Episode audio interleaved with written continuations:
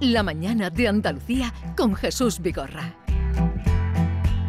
Vamos a la cita con nuestro magistrado juez Emilio Calatayú. Buenos días, señor juez. Hola, buenos días. ¿Qué tal está? Bien, después de tanto expo y tanta conferencia tuya, estamos que no nos oímos. es que el otro día lo, de la expo lo ocupó todo, señor juez. Ya, ya, ya, si no pasa nada. entonces... aquí, no paramos de cachondeo. Era era mm, eh, conmemoración. Ya, ya lo sé. ¿Usted, ¿Usted cree que hay mucha fiesta en Andalucía? En toda España, pero vamos, en, Andalucía no vivimos mal. Yo siempre digo que para trabajar de Peñaperros para arriba y para vivir de Peñaperros para abajo. Por eso me quedé aquí. Por eso se quedó aquí. Ah, bien, bien, bien hecho. Buena elección. claro. Mm, ¿Y para desayunar? Pues café con leche. Y cuando hay tiempo, media de aceite. Vale, vale, vale, vale. Eh, no, como decía, para trabajar de Peñaperros para arriba. Sí. y, para vivir de Peñaperros para abajo. Vale, vale, vale. Pero también aquí se curra. También los gatos libres. le, veo hoy muy crítico, señor matamos, juez. Matamos a Jesucristo. Sí. A los tres días resucita. Y, ya empezamos la, la jeria. Fíjate, si aquí lo llevamos todo para adelante, gracias a Dios. Bueno, pero también el trabajo. Los gatos libres, te digo. Los ratos libres. Entre fiesta y fiesta, pues algo, algo hacemos. Le veo a usted muy, muy crítico. Pero luego, como bien ha dicho, eligió aquí. O sea, él nació en Puerto Llano, ¿fue, no? ¿Dónde nació usted? No, en Ciudad Real. En Ciudad Real, bueno. Sí. Y, pero luego eligió la, la, em, la, ciudad elegida en Granada. Pero Emilio, ¿nos está dejando muy malo a, los andaluces? ¿Está diciendo que no, trabajamos o qué? Que va al revés. Ah. Tenemos una calidad de vida que fuera de lo normal y está muy bien, es un ejemplo. Por eso me quedé yo aquí. Claro, por eso, estoy diciendo, por eso elegí aquí. Oiga, el otro día, porque lo he leído en su entrada, en, su blog, eh, condenó usted a, bueno, pues eran menores, a que se abrazaran y se dieran un beso. Sí. ¿Eso cómo fue? Pues mira, eso fue una pelea de dos primas. Y entonces, pues claro, como hay actualmente ya cualquier cosa, que no es como antes, porque tú no te has pegado con un amigo, ni con parientes, ni con historias, y no pasaba nada. Pero como aquí ya estamos los padres muy protectores de nuestros hijos, pues en el momento en que hay una lesión, parte médico. En el momento en que hay parte médico, ya hay denuncia. Y era una cosa, pues hombre, que sí, que hay unas lesiones, pero vamos, que tampoco Perdón. Y entonces pues les dije, mira, vamos a ver, si aquí esto es una tonta. Esto es una pelea de nada. A ver si vamos a enfrentar a la familia por una pelea de nada. Y entonces después de un tiempo le dije, mira, ¿tú, tú pides la condena de tu prima? No. ¿Y tú eres capaz de perdonar a tu prima? Dice, yo ya la he perdonado. Digo, ¿y os importa que archivemos el tema y que os deis un beso y un abrazo, un abrazo y que no vuelva a pasar? Pues dice, sí, las dos. Se dieron un abrazo y visto para sentencia, absolutoria y a correr. ¿Y estaban los padres presentes? claro, vaya. Y, usted cree que aprenderían lo que, porque claro, lo que usted le hizo allí? que mira, nada más que el follón del juzgado, de presentarse ante un tribunal, eh, la vergüenza que se pasa, por una tontería que la hemos hecho toda la vida, que no pasa nada, pero es que hoy día se protege demasiado a los niños, que si parte de lesiones, que tal. Le dije, ¿qué quieres? ¿Que la fusilemos o algo? ¿Qué, quieres que hagamos con tu prima? Y claro, y se dieron un abrazo, se habían perdonado ellas en lo privado, pero digo, no, a mí me lo tenéis que decir en sala. Para archivar esto, que esto es una tontería, que no pasa nada. Pero señor juez, a veces entonces... Se exageran las cosas y, a veces se rompen familias por una tontería. Pero una, una duda que yo tengo, Emilio, eh, es decir, que ahí no hubo una familia que denunció a la otra, ¿no?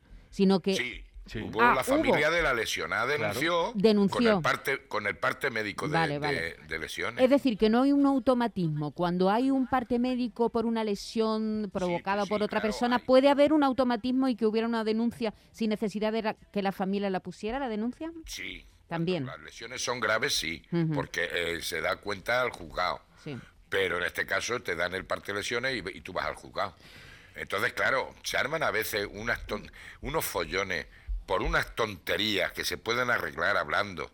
Si aquí lo que se trata en menores es, es hablar, no es, es que reconozcan los hechos y, hombre, y si hay algo grave, pues ya está, pues se le pone una medida, pero, pero vamos, una tontería. Es que le vamos ya, es que estamos judicializando demasiado las cosas. Y entonces a mí me duele que, que se puedan romper familias, amistades, tal, cuando pues, es una pequeña discusión, bueno, un golpe mal dado o tal, pues no merece la pena eh, eh, crear ahí un odio entre ellos. Y entonces, pues nada, y fue, fue entrañable, ¿eh? fue entrañable. Emilio, cuéntenos si no tiene inconveniente, porque la verdad es que no tiene desperdicio. Una de las anécdotas que cuenta usted esta semana en su blog de un niño o una niña a la que le pregunta usted en qué trabajan sus padres. ¿Qué fue lo que pasó ahí? Porque me dijo que no sabía. ¿Que la niña no sabía? ¿Y, y Que no edad- sabía en qué trabajaba su padre, eh, eh, su madre. y- y qué edad tenía Ahora que llevaba, que llevaba un iPhone de 800 euros, ¿sabes?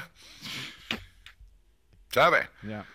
Si es que es tremendo, es que nos está volviendo locos los padres con los, los teléfonos de los móviles. Pero si tengo yo un móvil que, que me lo compré hace tres o cuatro años, que yo me creía que era un fenómeno de móvil, un Galaxy, y me costó 120 euros. Y ahora los niñatos, bricillos y los niñatos, 800 euros. Pero es que es que estamos locos. Pero usted qué le preguntó en el Y ya verás tú ahora, y ya verás tú ahora cuando lleguen las comuniones. Ya, ya. Pues ya verás. Y el fin de curso, pues es que es una vergüenza. Y se lo digo a los padres, venga. Y bueno, y, y, y- y tu, y tu padre o tu madre, bueno, no me acuerdo si estaban separadas o no, pero bueno, eh, a, a- a qué se dedica para que tener tu un móvil de 800 euros? Pues no lo sé. ¿Qué cojones? No sabía a qué se dedicaba ni la madre ni el padre.